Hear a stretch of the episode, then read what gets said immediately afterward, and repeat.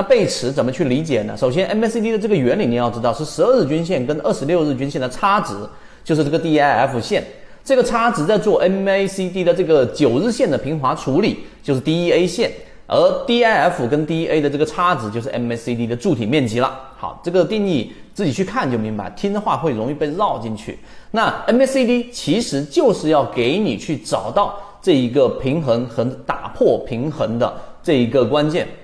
所以，当一个股价如果出现了快速的下跌，这个下跌的过程当中，就像是一个我们说的球体从原来的中枢啊，中枢这个过程，你可以把它理解为平衡的过程，因为这个时候多方的力量和空方的力量达到了一种均衡，所以既没有上涨也没有下跌，于是形成了我们所说的中枢。这一点要明白。好。当中枢明白之后，由于其他的原因，可能是因为市场利空，可能是因为跌破某个均线，可能是资金的往下砸等等都有可能。然后一旦出现快速的下跌，这里面一定要给大家敲黑板，是快速的下跌，它不叫背离，它叫背驰啊。驰的话呢，就是快速的离开。所以这一点一定要明白。好，当这个过程当中平衡一旦被打破了，这个平衡被打破了，进入到了这一个加速的过程。这个加速的过程呢，其实它就分为我们看到的表象，有表象的看到它的下跌，有时候是跌七个点，有时候是跌八个点，有时候是跌两个点，有时候是跌一个点，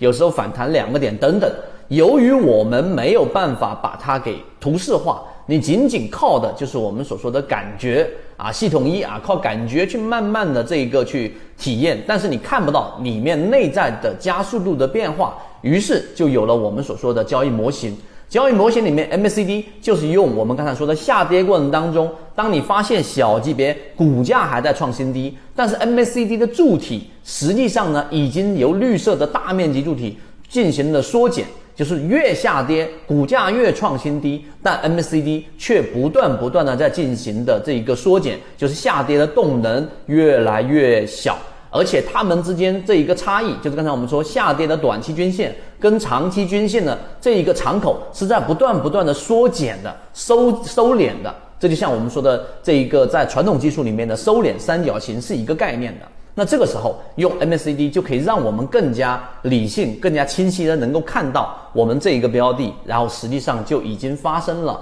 空方力量的衰竭，甚至出现了背驰，于是就出现了我们所说的第一类型买点。那你用这一个我讲的这么简易的这个模型去套用，你会发现我们在讲的模型虽然简单，但它有效。我们找的都是这一种由原来的平衡到打破平衡，然后再进入到一个平衡。哎，为什么说我说再进入到一个平衡呢？因为当它打到出现第一类型买点，当它打到出现背驰的时候，这个时候其实又是另外一个平衡。为什么呢？因为前面那些恐慌的筹码其实已经大部分都已经抛售完毕了。而下面看多的资金呢，实际上也已经承接了很多的筹码了。当大家的这一个力量都已经达到一种平衡的时候，这是另外一个平衡。这个平衡就是我们说的第一类型买点。你沿用这个思路去想一想，第二类型买点其实也是一样的，第三类型买点也是一样的。所以，包括我们说的散户割肉模型，也是要找到这一种已经达成平衡的了，